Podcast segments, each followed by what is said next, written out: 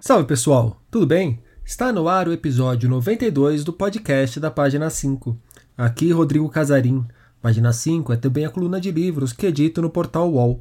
Estou no Instagram como página.5, no Twitter como arroba rodcasarim e no Telegram, só procurar pelo grupo Página 5. Nesta semana temos festa. O podcast acaba de completar dois anos de vida. Quer dar um presentão para o programa? Indique ele para os amigos que também curtam livros, literatura ou os assuntos que normalmente pintam por aqui.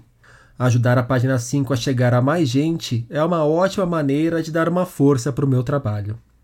Na semana passada, Ricardo Lízias anunciou que o seu Diário da Catástrofe Brasileira, ano 1, O Inimaginável foi eleito, não seria inscrito no Prêmio São Paulo de Literatura. A decisão foi tomada por conta da presença de Eduardo Wolff e Martim Vasques da Cunha na curadoria da premiação. A curadoria também conta com Lígia Ferreira e Cláudia Lage, com quem conversei no episódio 74 aqui do podcast. Numa mensagem, Lísias apontou que se recusava a conversar com, abre aspas, duas figuras de extrema direita, fecha aspas, referindo-se ao Wolff e Vasques da Cunha. Diário da Catástrofe é, claro, um diário, mas é uma obra que também pode ser lida como um romance. Daí a necessidade de diálogo com a curadoria de um prêmio focado exclusivamente nesse último gênero. Não teria como iniciar o papo que vocês ouvirão a seguir por outro ponto. O convite para que Lísias me desse uma entrevista, no entanto, aconteceu cerca de uma semana antes do que rolou com o Prêmio São Paulo. Chamei Lísias para conversarmos sobre o novo volume de O Diário da Catástrofe Brasileira, obra na qual seu narrador registra a derrocada do país nos últimos anos, o que levou a e o que foi acentuado pela eleição de Jair Bolsonaro. A conciliação e as possíveis pontes que podem ou não ser construídas com gente que foi fundamental para que Bolsonaro chegasse ao poder é um dos temas discutido por Lísias nesse segundo volume do trabalho. Diário da Catástrofe Brasileira, um genocídio escancarado, começa com uma preocupação bem grande com a educação, propondo inclusive formas para se trabalhar com a arte em sala de aula. Só que estamos falando de um livro que retrata o ano de 2020 Daí que o diário paulatinamente se transforma num documento sobre a chegada da pandemia por aqui e o aniquilamento provocado pela Covid-19 e pelas decisões do governo federal em relação ao coronavírus. Na entrada do dia 12 de setembro, lemos: Não quero que retornemos ao mesmo momento anterior à eleição do pior candidato da história eleitoral brasileira. Essa tragédia está incrustada na nossa vida para sempre. É pior que uma queimadura, já que não permite nenhum tipo de cirurgia plástica. Somos daqui em diante uma nação fraturada. 57.796.986 de votos em uma pessoa cuja única proposta era promover racismo, machismo e homofobia não são limpos como se fossem lama velha na calça. Acho que devemos, isso sim, aprender a andar outra vez. Lísias é também autor de romances como O Livro dos Mandarins, O Céu dos Suicidas, Divórcio e A Vista Particular. Doutor em literatura brasileira pela USP, em 2017 foi envolvido numa disputa judicial após ser forçosamente exposto como a mão e a cabeça por trás de Diário da Cadeia, com trechos da obra inédita Impeachment, assinado pelo pseudônimo Eduardo Cunha. O conservadorismo no meio artístico, especialmente na literatura, e a violência que marca a história do Estado brasileiro foram outros assuntos do papo que vocês ouvem agora. Ricardo Lísias, obrigado pela presença aqui no podcast da página 5.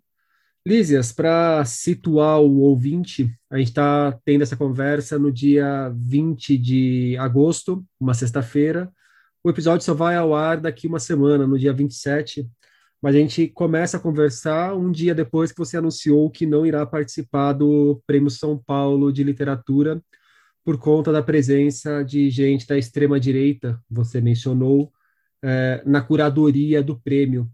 E você resolveu não inscrever o seu livro porque a inscrição exigiria uma conversa com os curadores.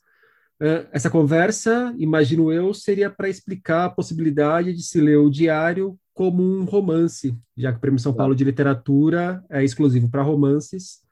Inclusive, a gente já tem leituras como a do Tiago Ferro, propondo a leitura do diário como um romance. É, é essa conversa que você não gostaria de ter com eles?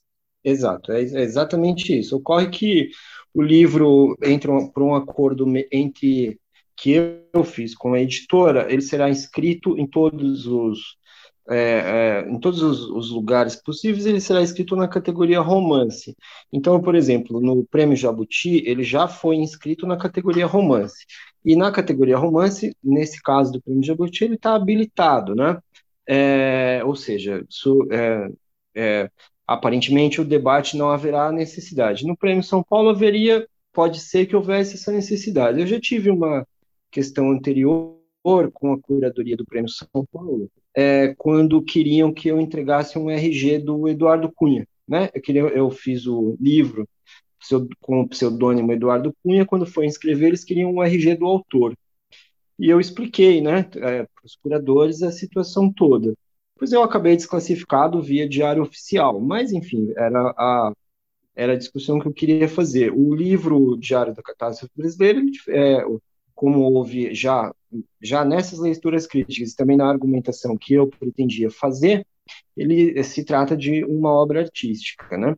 É, é, eu pretenderia fazer a divulgação, mas com esse tipo de presença na curadoria, eu não posso sequer, não posso sequer instalar um debate com essas pessoas, né? Não posso, não posso, não vou sequer me dirigir a eles, né? Então eu preferi, a editora já estava no, no, processo de inscrição, eu acho que a inscrição já tinha sido, inclusive, realizada, eu pedi para que a editora retirasse a inscrição diante dessa situação. Né? Por que, que você não poderia sequer se dirigir a eles? Não, porque eu não posso me, eu não posso instalar nenhum tipo de debate com a extrema direita. Isso é inclusive algo que os meus próprios, esses dois próprios livros falam, né? Eles dois próprios livros eles é, é, defendem realmente a hipótese de que a gente não pode é, não, não, não, se, não se pode permitir é, a presença desse tipo de, de fundamentalista não é, é em, em, na nossa vida cotidiana, porque isso não pode ser cotidianizado, por assim dizer, isso não pode ser normalizado, não é? Não, é essas pessoas não podem fazer parte de é, instâncias da vida comum, não é? Não são, são pessoas que a, a, ajudaram a engrossar o caldo que levaram ao genocídio. Né? É, e, e, pessoas que não fizeram nada quanto a isso, elas continuam é, pensando exatamente as mesmas coisas, dizendo exatamente as mesmas coisas. Né? É, eu tenho a impressão, inclusive, que uma das funções desse governo era justamente é, trazer, é, dar força para que esse tipo de pessoa se instaurasse nesses espaços, porque era muito difícil eu diria, talvez impossível que ver uma pessoa como essa, ainda mais duas, ou seja, metade do conselho curador, pessoas deste nível, em um conselho curador cinco anos atrás, não é? Eu, eu, eu teria que ficar pensando muito tempo, mas é, eu acho que todos os meus livros, desde que existe o Prêmio São Paulo, todos os meus livros foram finalistas do Prêmio São Paulo, com exceção do divórcio, né? Portanto, eu sabia o nome dos curadores. Não, tem, não tinha ninguém nem parecido. Isso é uma coisa muito é, contemporânea, né? É, lamentavelmente, as pessoas do meio não têm dito nada. No segundo volume do Diário, Um Genocídio Escancarado, você, ou o narrador, para ficar mais próximo da proposta de, de romance mesmo, passa pela questão das personalidades que dialogam com gente que apoiou e endossou o discurso do Bolsonaro. Você dedica até uma parte considerável, você ou o narrador, voltando para o jogo do romance, a comentar uma participação do João César de Castro Rocha numa das lives com gente, não sei se foi com gente do MBL, ligada ao MBL, ou se não era do MBL, mas gente que apoiou o Bolsonaro, endossou todo o discurso do Bolsonaro e mesmo depois das coisas acontecendo ainda continuava apoiando esse governo. Uh, como que você vê essa questão exatamente do não ter um diálogo na nossa vida cotidiana? É, a gente tem, teria que romper com essas 58 milhões de pessoas que votaram no Bolsonaro, não está todo mundo desses 58 milhões no mesmo balaio. É, onde está essa linha de corte aí? E existe algum tipo de possibilidade de aproximação, se não com o todo, pelo menos com uma parte?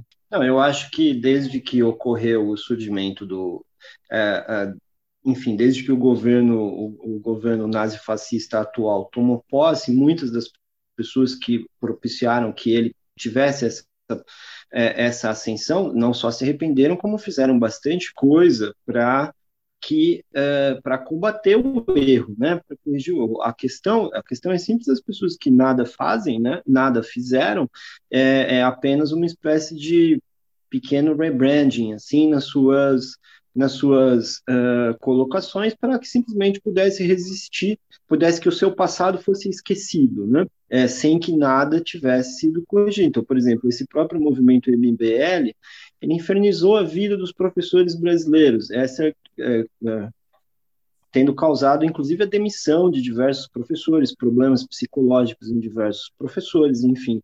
Uh, depois disso, eles resolveram, sem que sobre tudo que fizeram. Né? É, eu tenho a impressão que esse é o grande, o grande equívoco do trabalho do João César, que de resto escreveu um livro ótimo, um livro excelente, mas que a gente repara no próprio livro, como quando ele vai lidar com os jovens extremistas, ele amansa. Né? Ele, ele vai muito mais leve do que quando ele lida com os outros, por algum tipo, qual a razão eu não sei, mas é, é, esse é o resultado, né? Então, ou seja, se um intelectual desse porte se dispõe a legitimar essas pessoas, o que vai dar a impressão? Vai dar a impressão de que a ação dessas pessoas é uma ação normal, ou seja, você infernizar a vida de professores por anos e depois você falar simplesmente, ah, é, deixa para lá, é normal. É, quando que essa infernização da vida dos professores já se tornou um trabalho cotidiano. Agora ela já foi naturalizada. Então é a mesma coisa, você coloca dois extremistas, duas pessoas que não têm a, mais remota noção de trabalho artístico, né? São pessoas defensoras de uma arte pré-realista, né? É, no júri de um prêmio literário importante, isso está naturalizado, né? Isso está naturalizado. Pessoas que é, engrossaram o caldo para que o Brasil chegasse ao, ao, a um governo nazifascista sem que elas sequer dissessem qualquer coisa como é, nossa, que coisa chata, que coisa triste, que governo ruim, não é? é, é ou seja, eu acho que essa é a situação como um todo. Eu, pelo menos, mesmo, mesmo que seja sozinho, eu, pelo menos, não vou aceitar uma coisa dessa.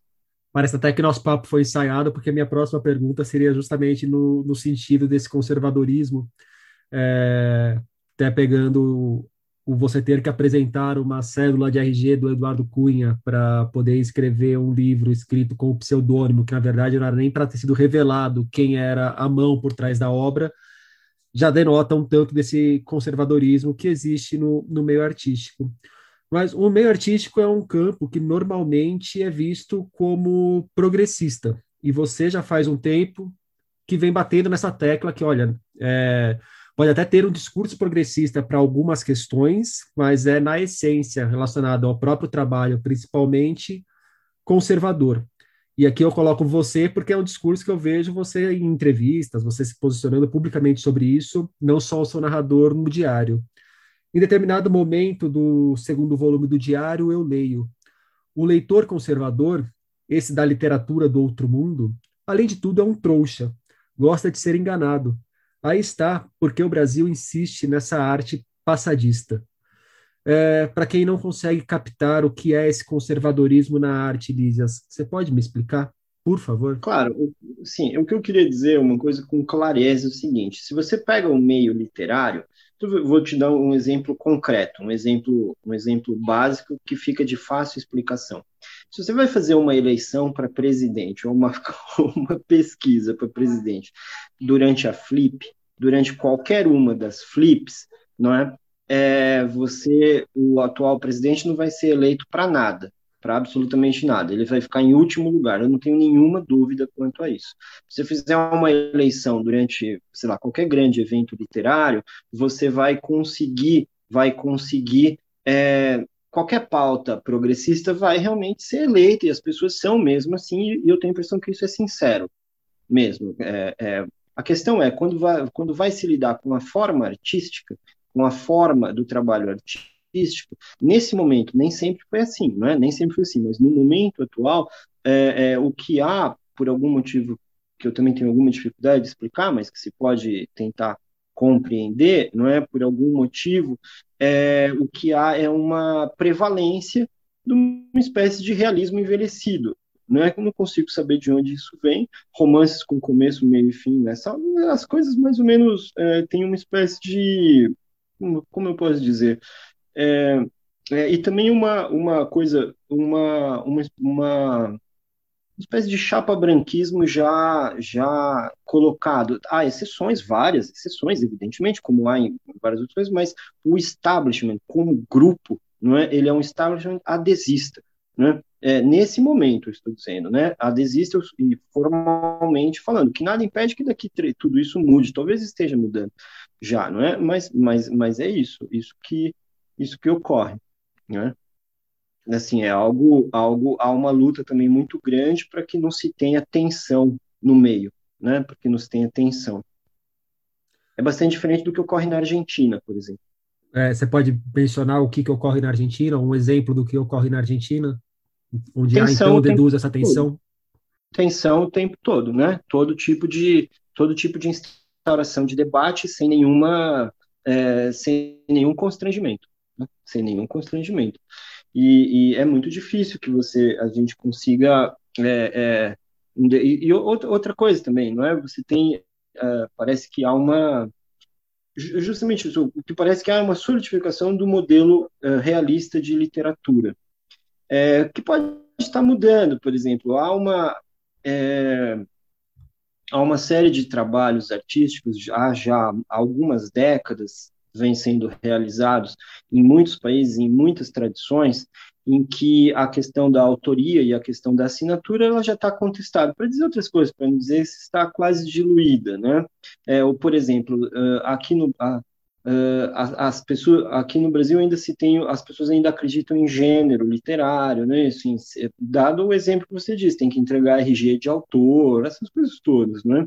É, é, mas há uma tradição em muitos países de já a questão do nome que assina a obra fazer parte da obra, todo esse tipo de procedimento. Né?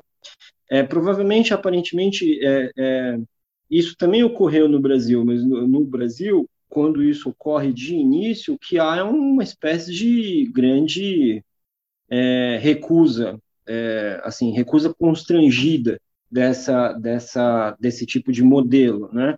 Agora, quando aí, é, quando aí algumas, algumas obras icônicas desse tipo de modelo começam a ser traduzidas, né? É, e as pessoas veem, poxa, quer dizer então que fazem isso na França, como é o caso da Annie Ernaux, ela vai começar, aí sim começa a se haver uma leitura diferente no Brasil, coisa que a Annie Ernaux estreia em 1983, né? 1983, só que é, acho que, quer dizer, então, é, com a importação desses, é, com o conhecimento desses modelos, talvez parece haver uma, uma espécie de amortecimento, né? Para quem estiver nos ouvindo, então, há dois programas atrás, um papo com a Rita Matar foi justamente sobre a Annie Ernaux, a partir de O Lugar. Posso falar só uma coisa? Eu ouvi a gravação que você eu ouvi o seu programa sobre a Ernaux, teve um momento muito interessante, que foi o seguinte, o momento em que você perguntou qual foi o gênero que o livro da Ernaux estava registrado, né? É, é, aquele, esse registro precisa fazer ficção, não ficção, uhum. houve, houve, essa pergunta, né? É, o livro Os Anos, que é o primeiro a sair aqui no Brasil, que faz poucos anos, dois ou três anos atrás, né? Foi registrado como um livro de não ficção, tá lá, é biografia, está registrado.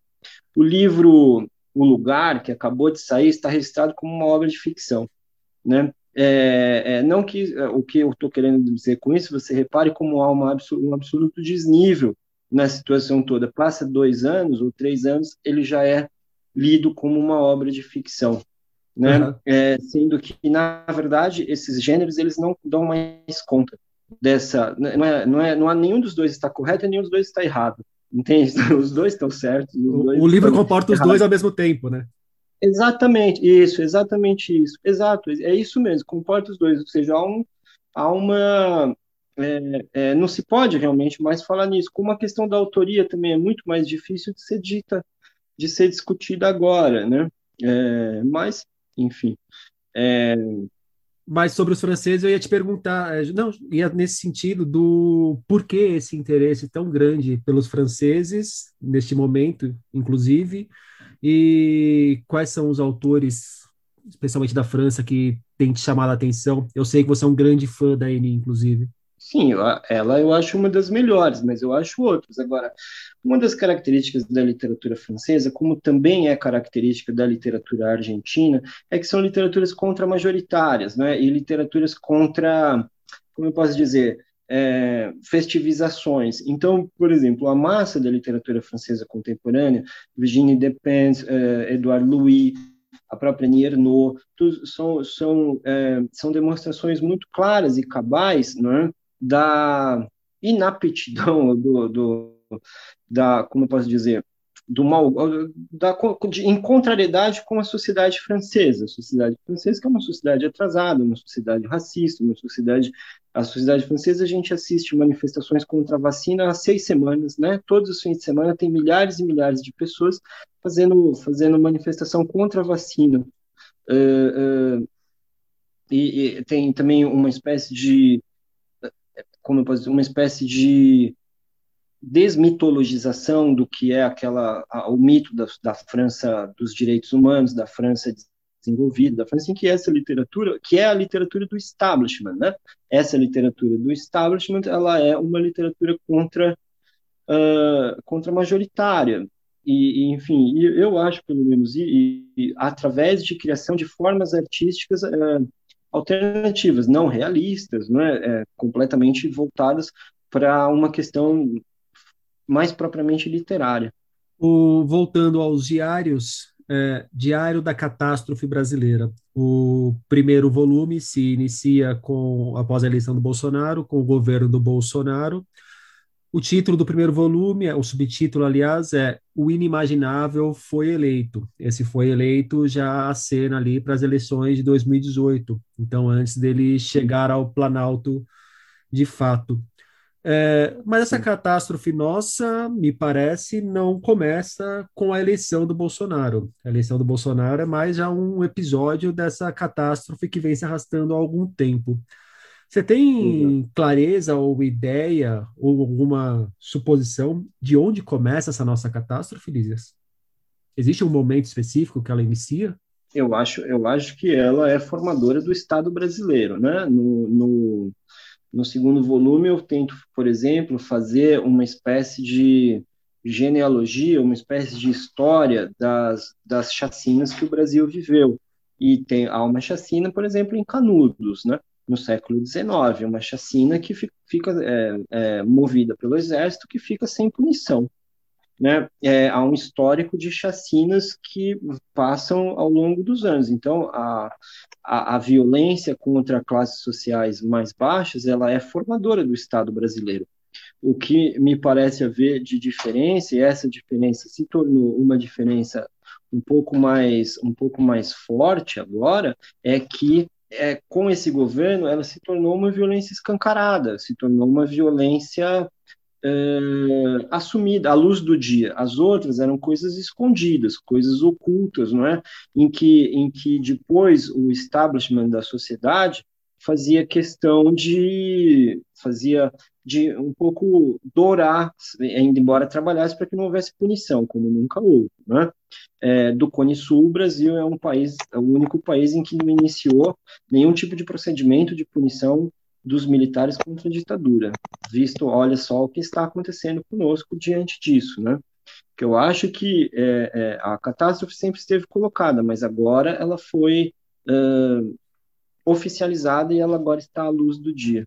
O, inclusive, eu, acho essa parte do livro muito forte, foi uma das que mais me, me impactou, especialmente naquele momento do, da chacina do Carandiru, que Sim. o narrador fala sobre uma ida dele até o Carandiru para ver o que estava acontecendo, mas precisou descer no Tietê e foi com as coisas de escola e encontra um, um garoto que possivelmente estava indo para Carandiru junto com a mãe para ter notícias do pai. E aquele olhar que depois o narrador só vai encontrar de novo num refugiado na Alemanha, foi, uma, foi um dos momentos é. mais marcantes assim da leitura desse segundo volume do diário para mim. É, e como tem sido, Lízia, a feitura desse diário? Eu imagino que é um trabalho bem, bem desgastante, não só ter que viver tudo que a gente está vivendo, como ter que chegar no dia ou no, no, momento e sentar. Não sei se você escreve de, realmente no, todos os dias, mas sentar, repassar e colocar no papel uma parte de, dessa desgraça toda. Inclusive, esse diário, o segundo volume, acabou virando um, um documentário sobre a escalada da pandemia também, me parece. Pois é. Pois é, exato, tem razão. É, acabou virando completamente sem querer. Você tem nos primeiros meses o início da pandemia, como todo mundo não compreendendo nada, até no final. No final, ele, é, ele acaba, é, é enfim, entrando naqueles centenas de milhares de pessoas, né? É, é, contaminadas, enfim, os óbitos, eu mesmo terminei internado, né? É, então, ou seja, uma grande, um, há, um, há, um, há, esse aspecto de documentação. Tanto é que esse livro é muito lido e, está sendo, no, o segundo volume está repetindo o fenômeno do primeiro, ele é muito lido por professores universitários, é, cursos universitários de história, né? História, ciências sociais, enfim, esses cursos têm, é, é, têm se interessado muito por esse trabalho, né? É, é, um trabalho muito desagradável de se fazer, né? Muito difícil, mas também, é, por outro lado, ele, ele me ele me, me, faz refletir em muitas das questões que eu tenho mesmo pensado, né? Então ele não é necessariamente algo algo só é, muito pesado, né? Mas não é algo que eu gostaria de estar fazendo, obviamente. Também não é, é, é algo que eu gostaria que encerrasse amanhã, sabe? Assim que eu terminasse aqui, abrisse ali o UOL, fosse ver as notícias e uma das notícias fosse que acabou, né? É, como eu também não sei, não faço, não tenho muita ideia, mas era isso que eu gostaria, que eu gostaria que não fosse. Mas o trabalho artístico ele não é necessariamente, uh, ele não é, ele não é necessariamente uma oferta de conforto, né? Nem para quem cria e nem para quem o, o, recebe. Então, nunca, nunca acreditei nisso. Nunca foi exatamente tão simples para mim. Não haveria de ser agora. Só não precisava ser tão desagradável.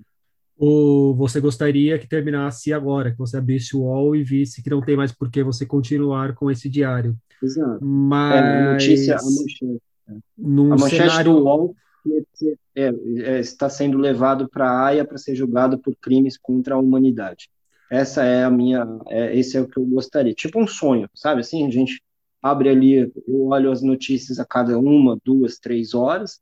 Na próxima que eu abrisse a notícia é essa, está sendo levado para ser julgado por um tribunal internacional por crime de genocídio. Por outro lado, pensando no eventual pesadelo, se o Bolsonaro for reeleito no ano que vem, esse diário passa a ter oito anos? Olha, é, é uma... as começa a virar um pesadelo, né?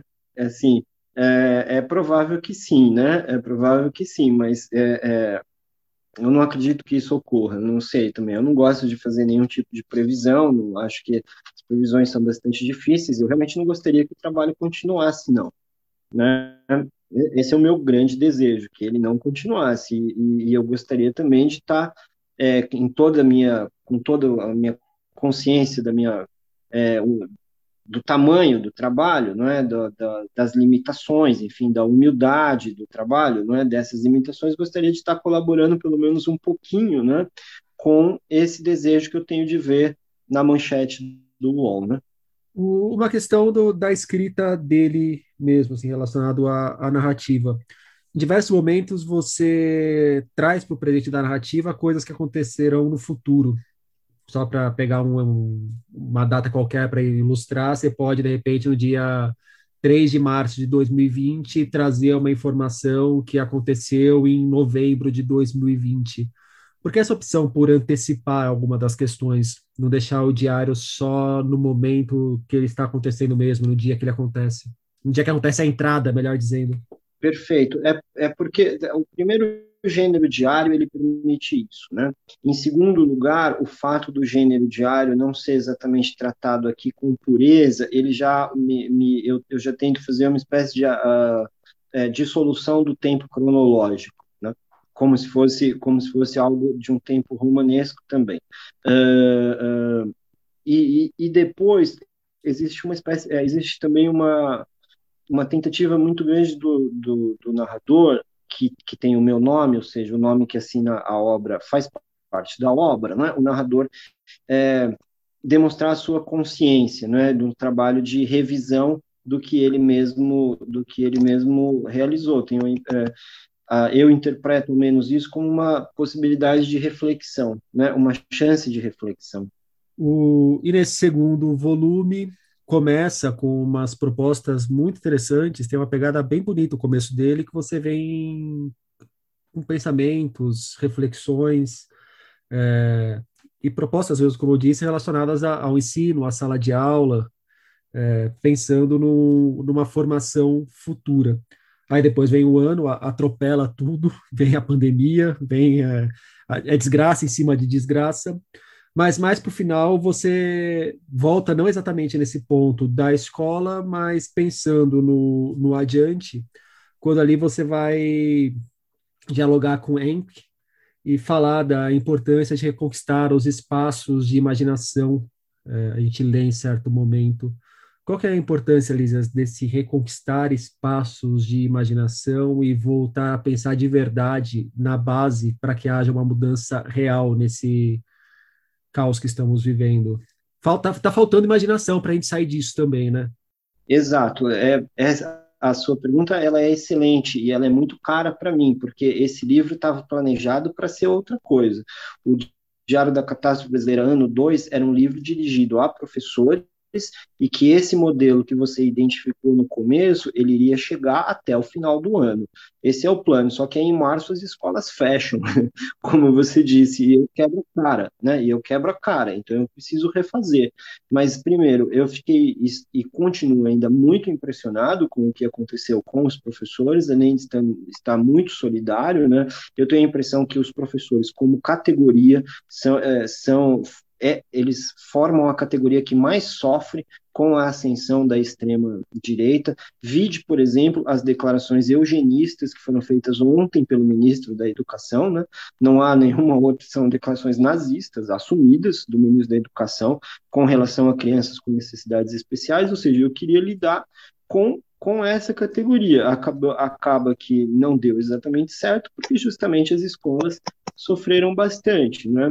É, agora, você veja a questão da imaginação que você diz, né? É, ela também é fundamental porque a gente precisa, inclusive, criar novos e a, a, arte ela serve muito para isso, porque a arte ela cria, ela vai criando e oferecendo novos modelos, novas propostas, não é? Quando ela é uma arte nova, né? Ela vai oferecendo novas propostas de organização. Então parece muito muito muito razoável que ela consiga ao mesmo tempo é, tentar algum tipo de proposta nessa área. Então veja coisa, as pessoas é, é há uma, uma coisa interessante no momento contemporâneo que é o seguinte: a gente a gente se declara contrário à ordem capitalista do momento, à ordem exploradora é, do capitalista dos momentos, as pessoas logo pensam, não, então você é um comunista stalinista. Ou seja, a pessoa tem a cabeça assim, ou você é um ou você é o outro. Quando você diz que você também não é stalinista, então você não é comunista stalinista de, totalitário, dá, faz algum tipo de loucura na cabeça das pessoas, porque elas acham que só podem existir dois modelos.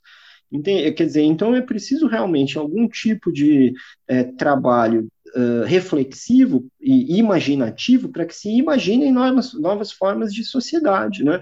novas, novas formas de organização social. E isso passa, me parece que passa também por um trabalho educação. Quando eu digo educação, eu digo educação formal, educação escolar, né? na escola mesmo. E, e eu vejo muitos professores tentando isso, né? Porque até porque vários adotam meus livros e eu termino com algum contato às vezes, né? É, é, então, então eu consigo compreender certas coisas, mas é, tem essa dificuldade momentânea também muito grande. Você tem toda razão na sua pergunta. A gente precisa de mais imaginação para parar com esse negócio de que ou você está do lado do BTG Pactual ou você está do lado do Stalin. Não é? Quer dizer, isso tem que acabar. É, é, eu não estou do lado de nenhum dos dois, entende? Quer dizer, eu estou do lado do meu, de uma outra coisa, né? Então, eu concordo, acho que a gente precisa mesmo imaginar novas, novas saídas, precisa é, é, criar oportunidades, é, a gente precisa se colocar de forma sincera, não é? é de forma uh, clara também, quanto a isso, desinteressada, né? É, essa é a minha opinião, pelo menos, né? É isso que eu tento fazer. Ricardo Lízias, muito obrigado pelo papo. Já terminamos? Já, Já terminamos? Quer, quer falar mais alguma coisa? Se quiser, o microfone está aberto. Não, Quer perguntar alguma coisa? Não, quer... Só não vale falar de futebol, porque essa semana o São Paulo tomou uma piaba desgraçada do Palmeiras, não, não tô podendo falar de futebol. Não, mas é, a parte do futebol também não é o meu forte no momento, mas já estivemos bem. Já estivemos bem lá em 1982, mais ou menos. É, eu não peguei é, essa época. Mas não, é, eu agradeço bastante a, a conversa e, e espero que as coisas melhorem para todos nós, né? Diário da Catástrofe Brasileira, ano 2, um genocídio escancarado, de Ricardo Lísias, sai pela Record.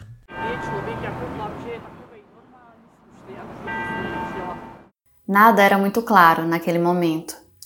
Se alguém perguntasse, eu não saberia dizer por que fazia aquilo. Nem alegre, nem triste. Agia como se estivesse no automático. Cortar a carne macia, usar um facão bem afiado que desliza como patins no asfalto, romper os músculos com o cutelo mais resistente, serrar as articulações separando a cartilagem entre os ossos, íleo, sacro, rádio, una. Você sabia que um bebê tem mais ossos que um adulto? Colocar o membro lacerado no moedor, metacarpos e falanges fazem barulho de criança mastigando cereal. Observar a carne moída saindo com um guincho quase humano. Repetir o processo até não haver mais corpo. Uma ficção híbrida que pode ser lida tanto como um romance quanto como um livro de contos. É isso que Dia Nobre entrega aos leitores em No Útero Não Existe Gravidade, livro do qual a escritora acabou de ler um trecho para a gente. Dia é autora de O Teatro de Deus e Incêndios da Alma, dois trabalhos de pesquisa histórica e de todos os meus humores, livro que serviu de primeiro contato para os leitores com a sua prosa poética.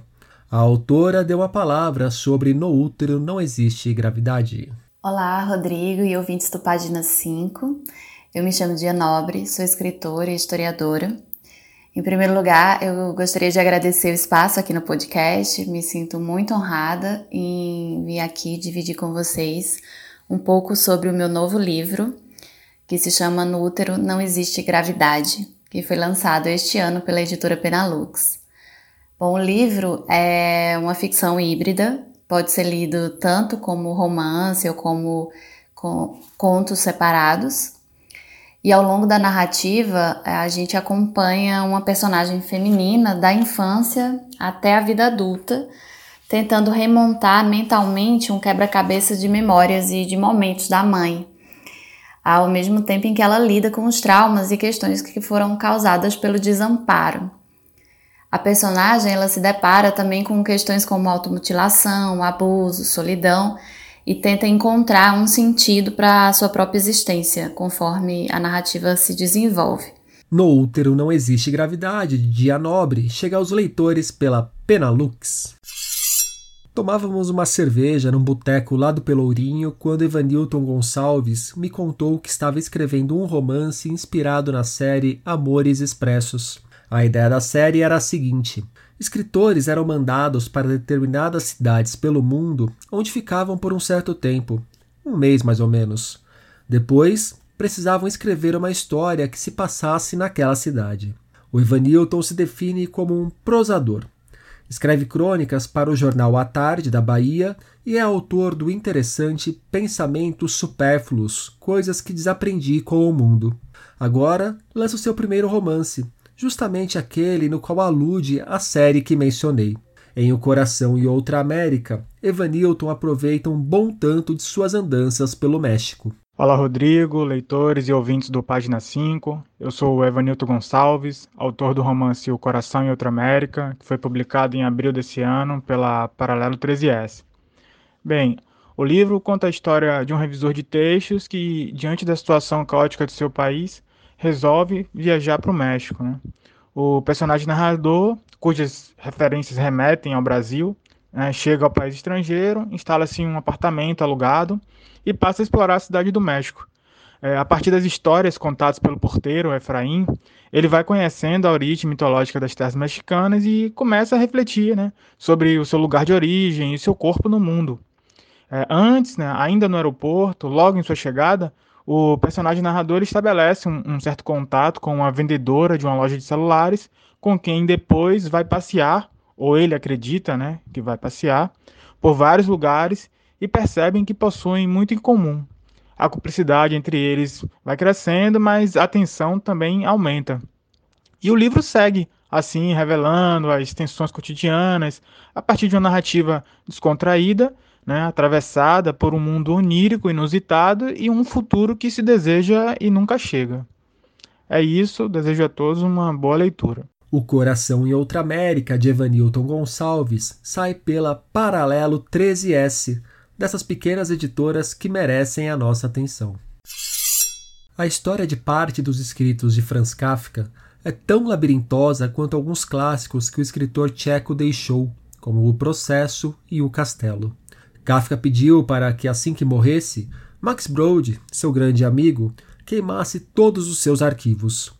A vontade do gênio não foi atendida, o que permitiu que tivéssemos acesso a um pedaço bem importante de sua produção literária. Em 2016, foi descoberto num apartamento de Tel Aviv documentos de Kafka que permaneciam encaixotados, longe de museus e grandes arquivos. Esse achado descambou numa batalha jurídica com toques kafkianos entre a senhora que os mantinha em casa e os estados de Israel e da Alemanha. Todo esse imbróglio está contado no livro-reportagem O Último Processo de Kafka, a disputa por um legado literário, de Benjamin Bellint, que acaba de sair no Brasil em tradução de Rodrigo Breuning. É o Rodrigo quem fala um pouco mais sobre a obra. Todo mundo conhece Kafka, mas até pouco tempo atrás, pouca gente sabia que inúmeros manuscritos e documentos dele passaram quase meio século juntando pó, totalmente desorganizados, num pequeno apartamento em Tel Aviv e ninguém sabia ao certo o que havia no meio desses papéis. Podia ser que houvesse alguma coisa inédita ou algo que lançasse nova luz sobre a obra do Kafka, o que é bastante espantoso, porque ele é o tipo do autor de quem até um rabisco num fragmento de guardanapo já seria considerado uma relíquia sagrada. Então, esse livro conta a história fascinante da longa batalha judicial da velhinha solitária com quem ficaram esses papéis contra litigantes mil vezes mais poderosos do que ela. E é também uma biografia do Kafka, uma biografia do Max Brod, o grande amigo dele que se recusou a queimar os tesouros que o amigo tinha deixado, e ao mesmo tempo esse livro é uma grande reportagem e uma grande obra de crítica literária. O último processo de Kafka, a disputa por um legado literário, de Benjamin Bellint com tradução de Rodrigo Breuning, chega aos leitores pela Arquipélago. E por hoje é isso aí, pessoal. Indica o podcast para os amigos e para os inimigos. Um abraço, um beijo, um aperto de mão e até semana que vem.